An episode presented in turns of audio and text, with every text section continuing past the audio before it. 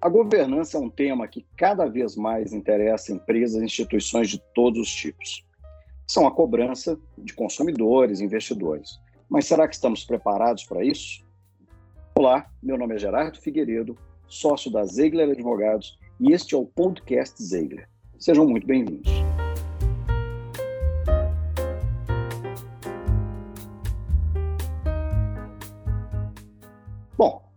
Nos ajudar a entender um pouco melhor esse tema e esse contexto, nós vamos conversar hoje com a Natália Pompeu, que é superintendente jurídico do Sistema Abrange, que reúne a Associação Brasileira de Planos de Saúde, Sinange, Sinog e a Universidade Corporativa. Além disso, a Natália tem aí uma experiência acumulada por mais de oito anos liderando equipes em grandes operadoras de saúde e health tech. Paralelamente, uma carreira acadêmica conta com um doutorado pela PUC, cursos fora do Brasil, curso em Oxford e atualmente cursando um pós-doutorado pela Universidade de Lisboa. Seja muito bem-vindo, Natália. Deixo com você aqui já uma pergunta para iniciar a nossa conversa. Considerando que você assumiu o departamento jurídico da associação, da Abrange, que é uma associação que acaba de completar aí 55 anos, eu imagino que talvez um dos primeiros desafios que você encarou foi a mudança a renovação das políticas internas e da regra de governança dessa associação. A sua visão, o que, a associação ganha e o que, que os associados ganham com essa modernização? Oi, Gerardo, boa tarde. Queria agradecer esse convite. É, não vou dizer que é meu primeiro podcast, mas eu posso dizer que é um dos mais especiais. Acho que falar de governança é um pouco falar de como a, como a governança é, veio atrás de mim, né? Eu brinco que a vida nos traz surpresas boas, eu sou muito agraciada com muita, é, muita temática que chega para mim, que eu vou, vou entender melhor, até pela minha vivência acadêmica e profissional, mas que na verdade são surpresas boas que fazem com que eu crie uma trajetória importante, seja ela em empresas privadas ou até é, em, em, áreas externas também, governanças públicas, já tive a oportunidade de assumir cargos públicos na minha trajetória. Então, o tema ele, ele chega para qualquer pessoa que trabalha, seja em área privada em área pública. E quando eu brinco que eu sou agraciada, é que a gente, acho que pela nossa formação, né, por, por, por escolhermos a carreira de direito, a gente já se depara com muita norma, muita política, com muita regra, e nós somos aculturados, né, pode-se dizer, a, essa, a esse formato, a essa forma de viver, de, de entender regras, seguir regras e entender o quão é importante a definição dessas regras, né? Eu brinco com, com até que na nossa vida pessoal é importante termos algumas regras definidas para que não hajam tantas, tantas confusões e que temas simples sejam é, mais atrativos, mais seguros e mais confortáveis para se tomar decisão. Então, é uma forma didática de explicar a governança. E a governança surgiu para mim né, é, em empresas privadas, em grandes empresas. Tive a oportunidade na minha vida de estruturar normas em departamentos, estruturas de governança corporativas em grandes empresas e de criar empresas pequenas. Né? Então, é, eu tive essa, essa, essa oportunidade de enxergar diferentes caminhos. Então, tanto em empresas que a, estavam com uma estrutura muito mais avançada e de poder modernizar isso, como de empresas que estavam sendo criadas, como as, a gente vive muito isso no mundo das startups, que são criadas em investimentos, em ideias, em fomentar é, todo esse incentivo que se tem financeiro e já pensa, hoje em dia elas já são criadas pensando numa estrutura sólida de governança. Você vê que isso já é uma, uma questão cultural da nova, da nova tendência, né? Mas falando aqui de Abrange, né? A pergunta que você fez de assumir esse departamento, de trazer essa, essa, essa, essa importância.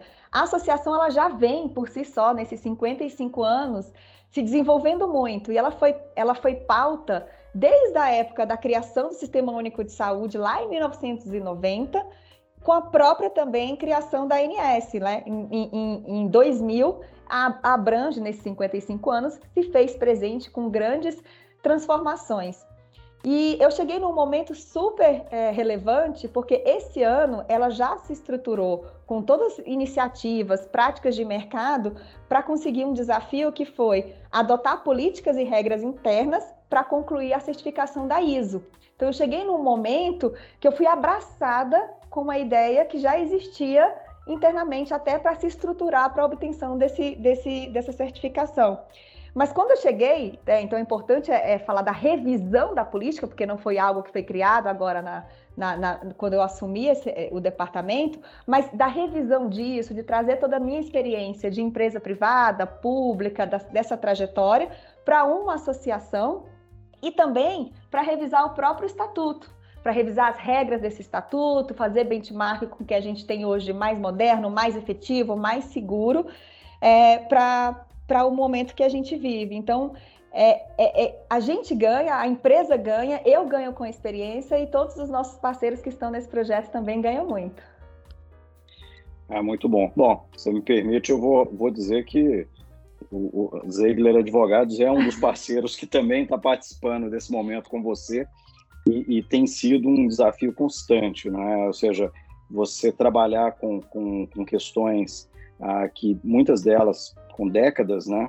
Ah, mas como a gente já falou antes, ah, que trouxeram a associação até aqui, né? ou seja, se um dos objetivos da governança é garantir perenidade, a gente não pode né, é perder o foco de que foram 55 anos até o presente momento vivenciando a governança e talvez agora seja de fato o momento de, de, de atualizar isso, né? de trazer algo mais moderno, uma contribuição ah, para colocar mais 55 anos né, de existência para a associação.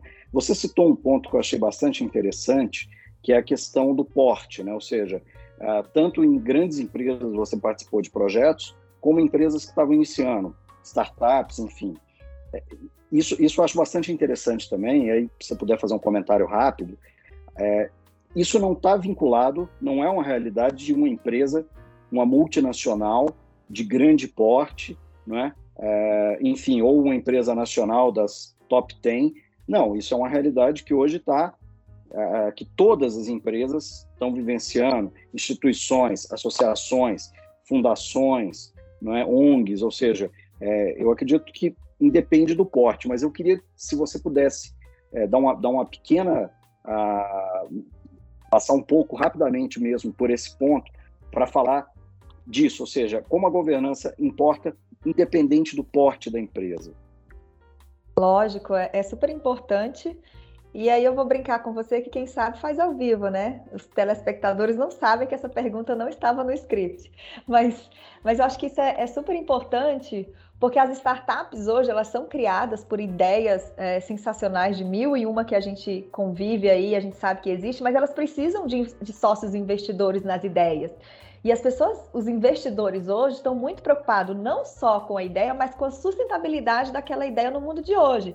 Então, por mais que ela seja uma empresa de pequeno porte, uma startup, uma empresa que vai iniciar, e a gente sabe também que a própria regulação ela tem flexibilidade tem flexibilidades, ela entende em que momento que a empresa está e consegue flexibilizar algumas normas, mas flexibilizar não significa abrir mão.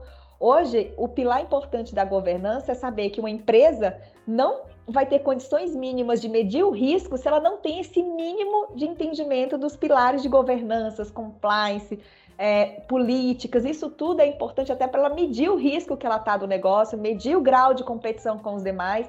Então, é algo que está intrínseco em qualquer criação. E, óbvio, é cultural. A gente sabe que o Brasil, a gente vai discutir isso mais na frente do nosso podcast, não é o melhor exemplo dessa, dessa educação, dessa cultura da governança, mas eu acho que são experiências como essa, o nosso podcast, em projetos como esse, parceiros que abracem a causa e fomentem e expandam ainda mais a, a discussão. Mas foi, foi, muito, foi muito importante entender na prática que empresas pequenas já têm essa, essa necessidade frente até à competição, porque elas vão competir com demais empresas pequenas para investimento. E se ela não tiver isso já organizado internamente, óbvio, com, com as suas. É, necessidades, com a sua proporcionalidade, que é, é, é, super importante, e a gente entende que isso é regulatoriamente, em diversos aspectos, permitidos, a gente, a gente vai crescer já com essa educação. A gente pode dizer que é a educação que a gente dá para o filho desde pequenininho, ele já sabe algumas, algumas questões que quando ele estiver maior, ele vai conseguir conceber melhor. Então a gente pode até fazer essa, essa, essa correlação. Excelente, Natália. Bom, em primeiro lugar, eu acho que quem sabe faz ao vivo, mas quem tem conteúdo é que entrega, né? Então, por isso que eu confio em você para a gente poder também viajar um pouco na nossa conversa aqui e de repente caminhar para outros outros caminhos. Mas é, você citou ah, agora essa questão, né, de governança, políticas, compliance. E aí me ocorre o seguinte também, não é? É, ainda tem, eu acredito que ainda tem, nas nossas conversas que a gente tem por aí, muita confusão a respeito do que é governança, do que é política, do que é compliance. Quando a gente fala do setor de saúde, a gente fala de um setor que já tem uma regulação uh, bastante forte, ou seja, uh, seja pela, pela questão de ética médica, seja pela regulação de ANS, enfim, a gente tem já uma, uma carga de informação que eu acredito difere o setor de saúde de outros setores. Você, pela tua convivência com as operadoras, você entende que esse assunto já é tratado com mais naturalidade por elas, exatamente por, por ter esse, esse viés já de ser um setor muito regulado? Gerardo, eu, eu não só acho que isso já faz parte, mesmo que incipiente, da nossa, da nossa vida, como o próprio nosso regulador, ele deu até um empurrãozinho, né? Acho que a gente, por ser regulado, já tem essa tendência, a gente tem muito investimento externo que faz com que também a nossa área seja uma área que fomente a solidificação da governança. Mas em 2019, a própria ANS, que é um dos principais reguladores, né? Eu vou dizer principal regulador no sentido é, da atividade fim, porque é óbvio que a gente pode discutir com a NPD também e outras autoridades nacionais, Anvisa, determinando, de, dependendo do serviço, do, do, da finalidade. Mas o nosso principal, que é a ANS, ela, ela já deu esse empurrãozinho em 2019, trazendo regras de boas práticas, regras de governanças e necessidades que todas as operadoras, sejam elas pequenas, médias e grandes, e, e óbvio, reforçando aquela questão que, eu, que a gente discutiu agora há pouco da flexibilização, de entender o porte, de, de entender o peso da medida, mas ela em 2019 já trouxe uma norma específica sobre essa questão de governança, que é a 443, e que ela vai começar a viger em 2023 e vai, vai flexibilizar também tempos, né? Então, aos poucos, ela vai Aliás, o próximo ano também já começam algumas regras, tá, de 2022, 2023, mas vai solidificar ainda mais essa necessidade, essa, essa importância que a governança tem no setor de saúde, por essa questão da, da regulação forte, por termos dados que na LGPD são considerados dados sensíveis, né, que é um ponto super importante. E, e só um critério é, um, uma informação que é importante, que é, tem tudo a ver com o que a gente está discutindo, em, a gente fez um, um levantamento aqui pela associação é, com 119 relatórios da ANS sobre a liquidação de operadoras, né? E desses, né, encerradas em 2019 e 2018, esse número era muito maior quando a gente falava do motivo dela ter sido liquidada ser gestão, ser falta de controle, está relacionada a uma governança, a uma questão de risco que não foi mensurado, que não foi detectado é, desde o início, desde a sua concepção. Então, é importante trazer esses números para a gente focar, a, de novo, né, focar que o pilar da governança é importante em todos, mas quando a gente fala de uma realidade de saúde, de dados, de paciente, da, da nossa vida, não tem como fugir, né? É bastante interessante esse ponto que você mencionou. É, enfim, já me leva também para o próximo ponto que eu queria falar com você, ah, que é talvez o, o, o fator novo ah, hoje na vida das operadoras e das empresas no Brasil de uma maneira geral, que é a LGPD, né, a Lei Geral de Proteção de Dados. E como você já adiantou, a, é, a natureza dos dados que as operadoras né, têm sob sua responsabilidade por si só já traz ali né, um, um, um, um, dever de cautela muito grande. Não é? Agora, como que as operadoras, as associadas da Brand receberam a lei uh, de proteção de dados? Como que foi isso? Ou seja, algo que foi tranquilo, uma adaptação que, que demandou talvez um, um trabalho maior? Como que a associação está trabalhando isso internamente e também em benefício do associado? As operadoras de saúde, eu acho que a área de saúde como um todo, ela já tem algumas regras é, que, óbvio, já estão dispostas há muitos anos relacionadas à própria ética médica, né? Então a gente se depara aqui com uma proteção de dados que já existe há muito tempo, sob o ponto de vista de ética, de privacidade do paciente, direito que é constitucionalmente estabelecido. Então, apesar disso, é, não, não dá para dizer que, que a LGPD não teve um impacto, aliás, não tem um impacto forte, porque a gente sabe é, que ela traz ela, uma série de requisitos, de, de obrigações e de finalidades que as empresas precisam se adequar. Então, eu, eu costumo é, sempre asseverar nas minhas explanações que ela não, não é só o objetivo, não é só o objeto da lei, mas é o meio pelo qual são as, o como você protege esses dados. E talvez esse como, essa embalagem, esse, esse processo de desenvolvimento, de chegar até a ponta o dado, é que seja hoje um dos pontos mais importantes da LGPD, de como você guarda, de como você avisa no, evento, no eventual é, perda de dados, invasão de dados, de como você mantém a transparência disso, né, de como, de quando você vai construir, para que que você quer construir. Brasileiro tem é, é, a necessidade de pedir sem saber para quê. Me dê essa informação. Para quê? Eu não sei. Eu vou guardar, um dia eu vou precisar. Então, eu sempre, quando eu estou nas minhas aulas, eu costumo falar que não é só guardar porque um dia você vai precisar. Eu sou acumuladora de papel. Tudo eu guardo. Um dia eu vou precisar. Não é mais assim. Eu vou guardar para quê? Eu vou usar para quê? E é isso que eu acho que é um dos principais objetivos da lei, a transparência. Você conceber isso desde o início, pedir o que é necessário. Em algumas, em algumas análises que a gente fez, em alguns mapeamentos, a gente tinha algumas informações aqui e a gente perguntava, mas para que você quer isso? Ah, não sei, sempre pediu, vou continuar pedindo. E isso existe em todos os setores, né?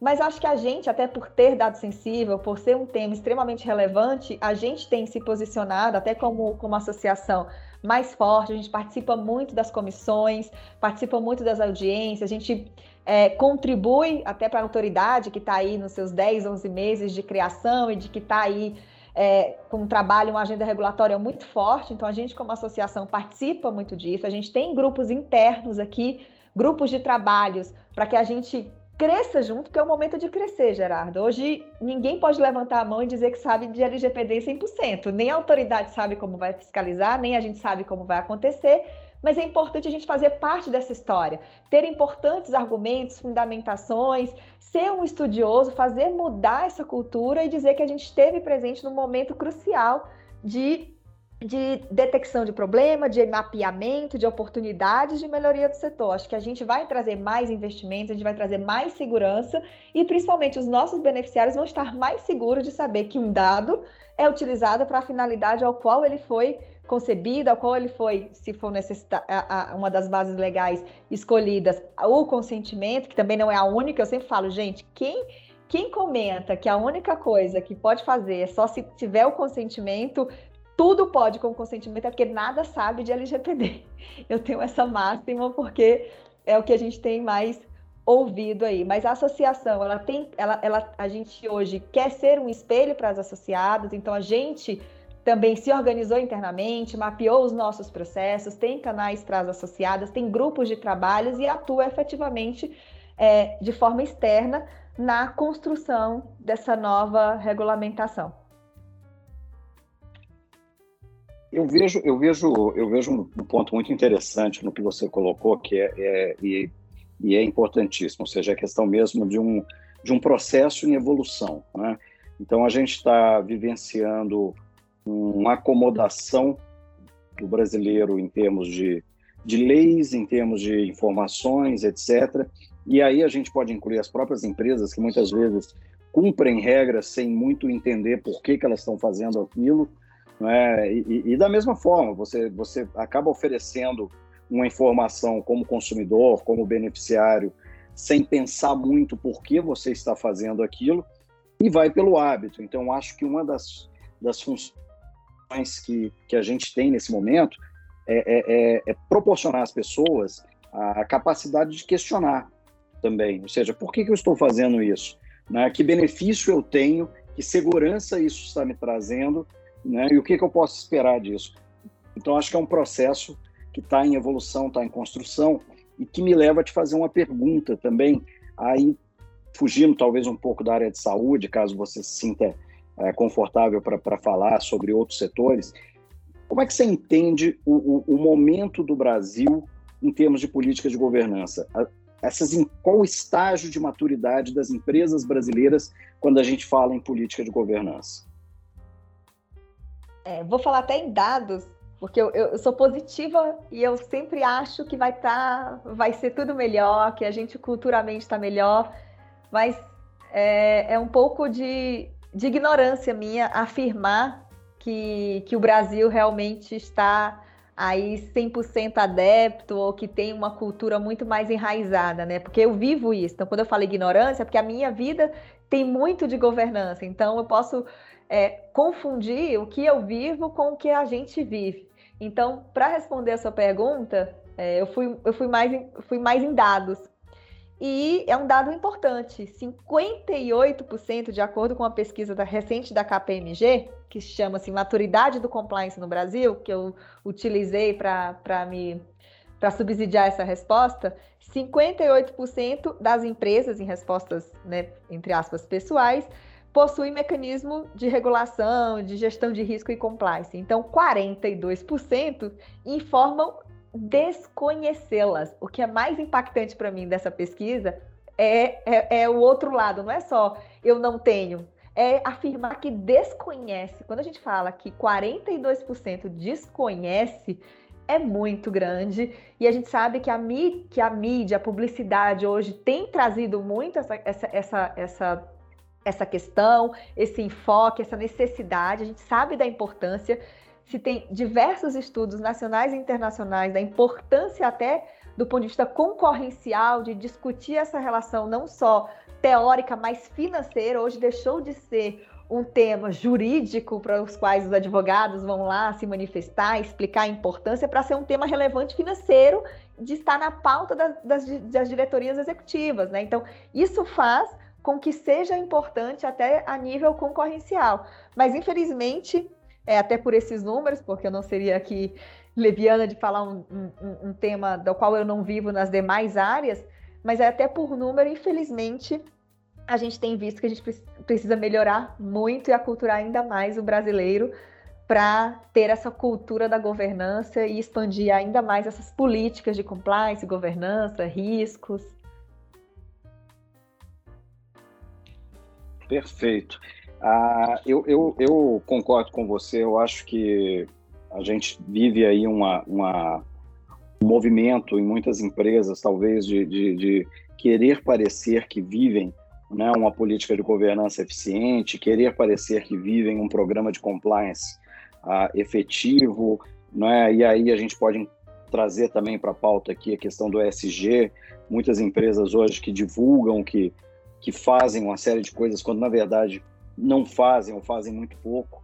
Né? Então a gente percebe que existe isso, uma necessidade de estar dentro de um contexto, quando na verdade eles não vivem esse contexto. Né? Então, se você for numa, numa análise fria, vocês têm um programa de compliance? Sim, temos um programa de compliance. Mas se você perguntar internamente, as pessoas não conhecem, as pessoas não sequer sabem se existe ali um canal de, de denúncia. É, quem é responsável muitas vezes é alguém que caiu de paraquedas naquilo e, e, precisou né, aprender na marra. Então, a, a, eu acho que existe sim uma questão educacional aí, uma questão de cultura muito importante. Bom, para encerrar a nossa conversa, eu, eu queria te ouvir é, em termos de expectativa, ou seja, vocês estão trabalhando e aí é, né, a gente teve o prazer de, de contribuir nesse trabalho com vocês nessa questão da nova governança da Abrange, como é que você imagina que vai ser a Abrange para o futuro? Tá? Então, como que a Abrange vai, vai atuar daqui para frente, tendo essa, essa, essa nova governança? Você entende que isso vai ser uma mudança muito grande, ou, na verdade, algo que já já já está dentro da, né, do DNA mesmo da associação, então é muito mais uma questão de você adaptar aquilo a uma nova realidade do que propriamente uma grande revolução. E aí, por fim, caso você concorde com essa afirmação, por que, que você acha que as, associações, instituições, de uma maneira geral, deveriam seguir esse mesmo caminho e, e tentar é, avaliar as próprias regras, tentar avaliar as próprias políticas e buscar aí uma modernização para os seus é, instrumentos aí que vão garantir a sobrevivência dessas associações e instituições pelos próximos anos.